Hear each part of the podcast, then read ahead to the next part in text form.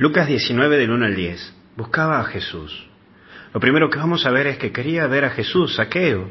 Y estas son las ansias de saqueo. Él quería verlo y eso lo llevó a investigar, a buscar, a conocerlo, tener un encuentro. Y es a esto lo que se te propone en la vida cristiana.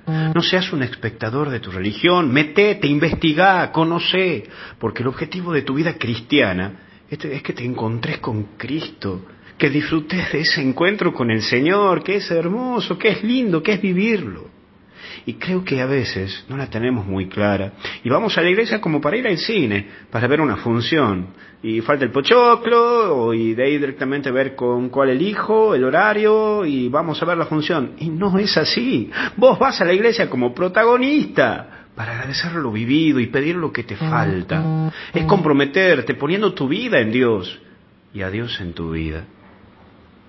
Pero también hay un segundo eje que es la estatura y la multitud. Estas son las dos dificultades que tiene Saqueo.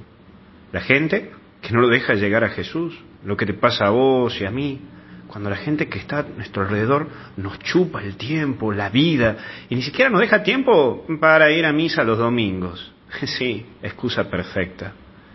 Pero ese único momentito en la semana para verlo a Jesús, siempre hay alguien que nos chupa o nos asume todo el tiempo. Esa gente que nos llena la cabeza de cosas, nos marea y no nos deja ni siquiera tener ese momentito para Jesús.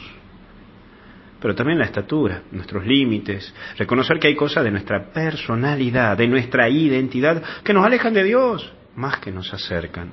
Tu carácter, tu forma de ser, tu forma de contestar o tu forma de relacionarte, en fin, cuántas cosas alejan de Jesús, que son propiamente tuyas, como la baja estatura de saqueo, pero que el entusiasmo no te haga perder de querer ver a Jesús, como lo tuvo saqueo.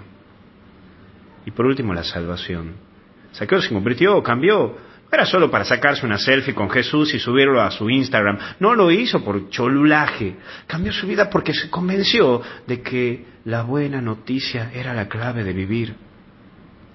¿Cuántas personas han cambiado al conocerlo a Jesús? Y me vienen a la cabeza muchísimos amigos y cercanos, y hasta incluso te diría amigos míos que son evangelistas, ¿eh?